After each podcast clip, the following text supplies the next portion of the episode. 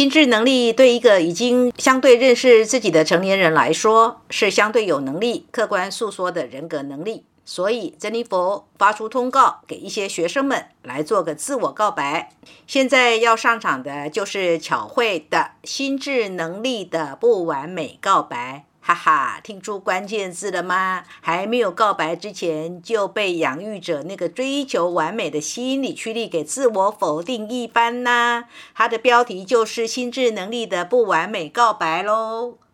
好吧，巧慧的告白是什么呢？他说：“作为心智能力养育者的我，在幼小童年时期，对其他小伙伴们爱玩的各种游戏并不太感兴趣，反而对弹钢琴这门技艺特别热爱。”所以早早就跟着爸爸妈妈和老师学钢琴了。这是一项相当需要刻苦、勤奋、循序渐进的专业技艺。弹钢琴需要眼、脑、手、耳、脚并用，心智能力需要全面的启蒙和开发。从读谱训练开始，童年时的我每天都会按时坐在琴前学习细致准确的乐谱，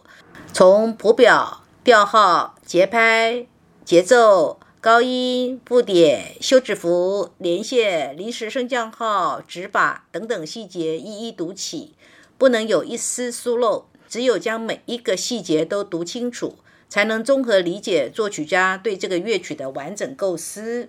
为了完成老师对我钢琴基本功训练的要求，我从小就学会了有效率的时间管理。每天放了学回家后的时间，都提前做好时间表。按时写作业，按时练琴。而在每天的练琴时间里，我会再把手指练习、音阶爬音、练习曲、复调、乐曲等各项练习时间，逐一细心的安排好。每个乐曲每天的进度也会仔细规划好。如此日复一日，我就能在一周内按时高效地完成老师布置的各项作业。因为害怕出错，所以也会格外力求精准。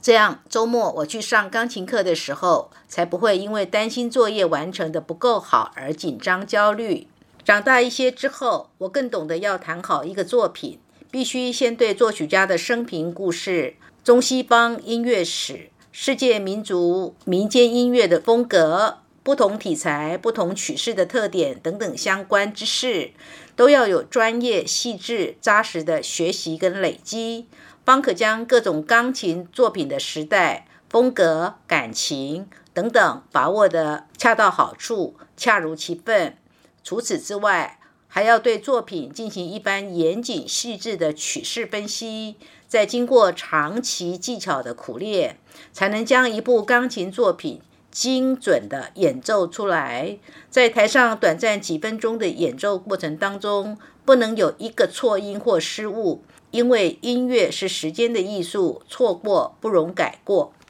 另外，音乐也是声音的艺术，所以听觉上的训练必不可少，而这也是要稳中求进、有序进行的。通过训练辨别音高、音色的细微差异、和弦行进的分辨。乐段的听觉记忆、节奏记忆等等，让我的听力越来越灵敏。这样在练琴时，一旦出现错音，就能够敏锐地捕捉到，并及时纠正过来，也能够有意识地用指尖在钢琴上发出好听的声音。细细碎碎、啰啰嗦嗦了好多，大家可以看出我这种心智能力养育者。在听说读写方面的自我追求，就是会如此一丝不苟、高效专注、巨细靡遗、不厌其烦、精益求精，以至于让人觉得紧张过度、唠唠叨叨、过分苛责，简直就是细节强迫症患者。可是，作为心智能力养育者的我，就是想说，学习任何一门知识或技能，如果你想将技术练成艺术，达到得心应手、出神入化的境界，就是要先将技术练到炉火纯青的精湛程度。才有可能升华为艺术，而没有精雕细琢、登峰造极的高超技艺，谈何艺术？而高超的技术就是要练好每一个细节中的每一步。在生活当中，我习惯记笔记，比如读书读到好的精华语句，就会随手记下来。虽然只是简短的句子，但都是我当时觉得其理至微、其道至深的。这样的零金碎玉本子积少成多了，我就会把它们分门别类，做好索引，妥善放好。生活当中，我也会记录一些点滴时光，随手在自己的网络空间写几句话，拍几张照片。如此这么多年记录下来，它们好像一串珍珠项链，串起了生活里的美好时光。在十多年的国际生涯工作中，我的心智能力养育者的特质也是发挥得淋漓尽致。比如，有时我是大型活动的主持人，媒体记者跟观众动不动就成千上万人，活动主题又比较严谨，在介绍各位领导跟嘉宾时，我必须准确地说出每位嘉宾的职务跟姓名，容不得半点马虎。再比如，我代表企业去参加电视演讲比赛，不但是现场直播。当场亮分，而且整篇演讲稿要跟着音乐、大屏幕的视频配合的天衣无缝，分秒不差。我在比赛前不知练习了多少遍，当拿到第一名的好成绩时，全场亲朋好友为我欢呼，而我满脑子都是在分析自己刚刚演的那一遍，还有哪些细节还没有做好。如此，再有一次机会的话，我会怎么样讲得更完美？如此。掌声、欢呼之类根本没有入耳，满脑子都是在挑剔自己的表现，自我评判的标准比现场的评委们还要严。我也知道这个世间不会有完美的存在，但我依然在每一次学习或工作的打磨练习中，看到自己不完美的那一面，而更接近完美的，永远是下一遍。二零一七年起，跟随曾立波老师跟王兆坤老师学习以来。我的心智思想经历了层层的转化跟蜕变，由内而外获得了突破式的成长。我通过读教材、听音档、课上师生对谈、课下整理笔记、参加实体工作坊、写心得感悟等全方位的专业系统学习，让我觉察并认识到了自己心智思维模式以及其他人格特质方面的优势、劣势和自我限制。比如，心智能力养育者在思想上过于追求精准完美的话，这就是一种自我思维限制，往往会给自己带来不安跟焦虑。对细节过分专注，容易让注意力拘泥在局部，而见树不见林。过于追求对事与物的批判、挑剔的特质，往往会导致人际关系的紧张跟困难。通过两位老师循序渐进的启发跟引导。我跟着老师的学程，一阶一阶的扎实的推进攀升，层层累积，慢慢的突破这些自我限制，超越已知的阴暗面，更大程度的发扬自己的心智优势，获得了更高更广阔的认知视野，让自己的心智能力好像插上了翅膀，每天对学习充满着活力跟能量，在两位老师的智慧宝库里，快乐的挖矿，积极的成长。相信随着今后持续的进阶学习，我会收获更多的智慧和滋养。珍妮佛朗读完啦，请问听课的你有没有听出，其实巧慧的心智能力养育者已经是很优秀了，但是他就是会认定那个完美的还未能实现。心智能力养育者的人，很明显的，这个人的思考会特别重视，给我逻辑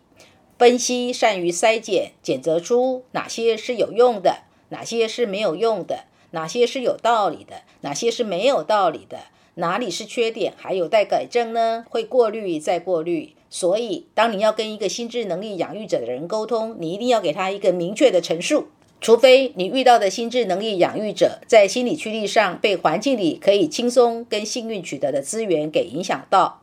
才会比较轻忽、比较草率。除非你遇到的心智能力养育者受到环境里带来人事物混乱的动能给迷惑了，才会比较迷糊。不然，比如你跟他约明天早上一起吃个饭，接下来他一定会问你几点在哪里。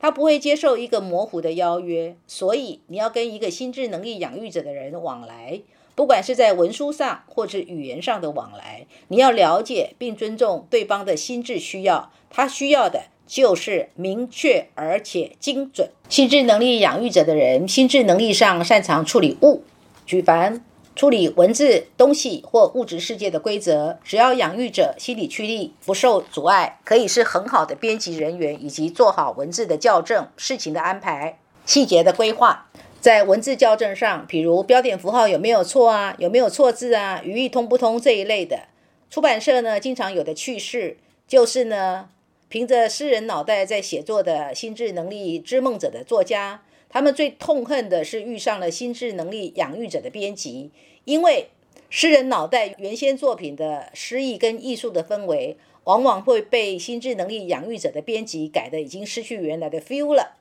心智能力养育者的人逻辑思考能力很好，所以写电脑城市的设计师。会计要把账做到损益平衡，一条一条之间要能够兜起来。裁缝在剪布跟裁制的时候，眼睛不能斜掉，眼睛目视能力要很精准。建筑人员要精算，才能够把建筑物的结构力学给算得很清楚，能够承载以及承重多少要算得精确。举凡这类需要思维有条理。能够先后顺序弄得很清楚，可以精确计算、校对、呈现精准无误的专业工作，都是心智能力养育者心理驱力不受阻碍的，可以在科学、建筑、电脑工程、电脑语言、城市设计、裁缝、会计、营养学、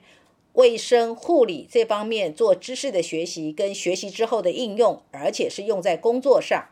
心智能力养育者的人，如果是个作家，这个作家呢就比较会雕琢文字，他的作品呢就像是一棵被修剪过的树，整整齐齐的，言之有理，但就是少了一点 feel，少了一点共鸣感，对读者们来说比较没有想象的空间。心智能力养育者、心理驱力受到阻碍的人，尤其是受到来自于环境层面的现实功利考量，或者是算计操控型的阻碍，这样的人就会很不能接受不精确的沟通失误，很不能放松在错误的产生。例如，他可能会对火车误点这件事情很无法理解，或者是飞机航班的延误这件事情呢，充满了高度的批判。他就是高度的认定。这些事是不能出错的，出错简直就是服务不佳、营运出问题等等一堆可以批判的理由，都可以搬出来痛批一顿。心智能力养育者、心理驱力受到阻碍的人，脑袋里容不下错误或不完美，很会发牢骚，嘴巴上的碎碎念就是他们表达不满、懊恼、嫌弃的方式。你会发现，他们往往一路纠正这个错、那个错，哪个环节出错，完全不能忍受失控。对他们来说，是学不会人生有些事情是不能控制细节的。人生不可能所有的事情都在可控制范围内。事实上，不可能每件事情都有原因可循，细节可变。有些事情就是没有道理、没有逻辑、没有细节，总有突发状况，不是吗？生活里一定会有一些突发状况的，而突发状况就是挑战心智能力养育者精确期待跟完美要求。可是。他们的优点就是很重视细节，有某些行业也的确需要重视细节。每一个类别的心智能力都有它的优点，也都有它的缺点，完全呢就看用在哪里。用对了就是优点，用错了就是缺点。除非有些行业是不容许出错的。举例，在医院工作的医护或药师人员，如果给病患打错针、给错药，那可不行。心智能力养育者的人很善于归类，所以善于收纳的专家是这一类型的人。东西呢可以收得干干净净的、整洁，而且归类完善。珍妮佛呢就发现巧慧的行李箱里有好几个大小不同的收纳袋，行李收纳的一看就知道什么东西放在哪个收纳袋里，而且连折叠式的挂衣架也有哦。他还买了一份收纳袋跟折叠式的挂衣架送给珍妮佛呢。果然，有的那些收纳袋跟折叠式的挂衣架，嗯，出门旅游的时候行李整齐多啦。